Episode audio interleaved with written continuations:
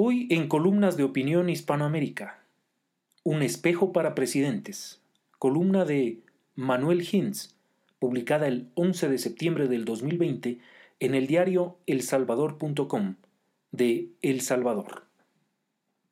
El lunes la justicia ecuatoriana confirmó una condena de ocho años de prisión al expresidente Rafael Correa por actos de corrupción.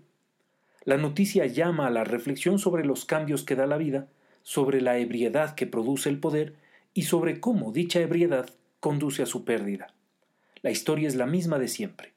La fortuna sonríe a un político que cree que esa sonrisa se debe a su propio genio y que por tanto es permanente, y poco a poco se va convenciendo de que el pueblo lo va a apoyar siempre, sin importar lo que haga, y abusa del poder con cada vez más prepotencia, hasta que un día descubre que esos abusos y las traiciones de sus secuaces más cercanos y los malos resultados de sus gestiones le han quitado el apoyo popular y que lo que él creía que iba a ser un enamoramiento permanente del pueblo se ha extinguido. Es sorprendente ver cuántos caen en esta trampa a pesar de que sus peligros están a la vista. Correa es solo el más reciente de los expresidentes latinoamericanos que después de haberse considerado imbatibles por su alta popularidad, han caído abismalmente.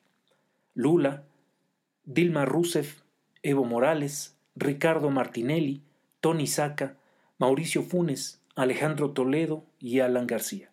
Varios de ellos están en la cárcel o han sido sacados del poder, como Dilma Rousseff y Evo Morales, o están huyendo de la justicia. Alan García se suicidó cuando iba a ser capturado. Otros como Nicolás Maduro y Daniel Ortega se han vuelto cautivos de las fuerzas militares que los mantienen en el poder. Ninguno de estos caudillos ha salido bien. Todos ellos creyeron que la popularidad y el poder iba a durar para siempre, y que por eso podían hacer lo que les diera la gana, violar todas las leyes que quisieran y humillar y aplastar a cuantos quisieran. Con esto no solo ignoraron dos verdades muy importantes, que la caída siempre llega y que es más grande y desastrosa mientras más lleno de soberbia ha sido el comportamiento durante la subida. Eventualmente han comprendido estas dos cosas, pero para todos ellos bastante tarde y para varios de ellos demasiado tarde. Mientras la lista se va haciendo más larga, es natural preguntarse ¿cómo es que cada uno de ellos, viendo lo que le está pasando a tanto colega, creyeron que a ellos nunca les pasaría? En El Salvador, el presidente está en la etapa más peligrosa del ciclo, en la que todo parece ir para arriba y en la que por eso el poder se sube a la cabeza y la prepotencia se desparrama en todas las dimensiones del comportamiento. En este momento, sintiéndose omnipotente, está cometiendo graves errores y abusos que después van a regresar a presentarle una factura muy elevada.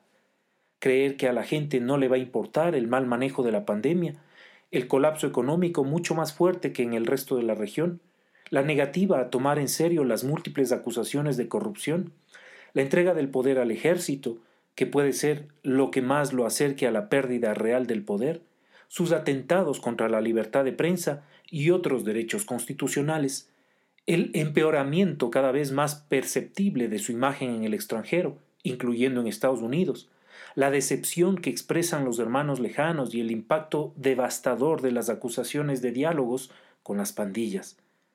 Todas estas cosas matan la popularidad y la efímera protección que ella brinda. Como todas esas llamaradas que maravillan a la gente, viene fácil y se va fácil. Para mientras, hay una cita de Beotius, un filósofo romano que el presidente debería leer. En ella la diosa Fortuna le dice al filósofo que está esperando que lo ejecuten por acusaciones de abuso de poder. Abro comillas. La inconstancia es mi pura esencia. Es el juego que nunca ceso de jugar mientras giro mi rueda en su siempre cambiante círculo, sintiéndome llena de alegría mientras llevo lo que está en el tope al fondo y lo que está en el fondo al tope. Sí, sube en el lado ascendiente de mi rueda si así quieres pero no cuentes con una injuria cuando con la misma lógica tú comiences a caer como las reglas del juego van a requerir. Cierro comillas. Hay muchos expresidentes que quisieran haberla leído y aprendido.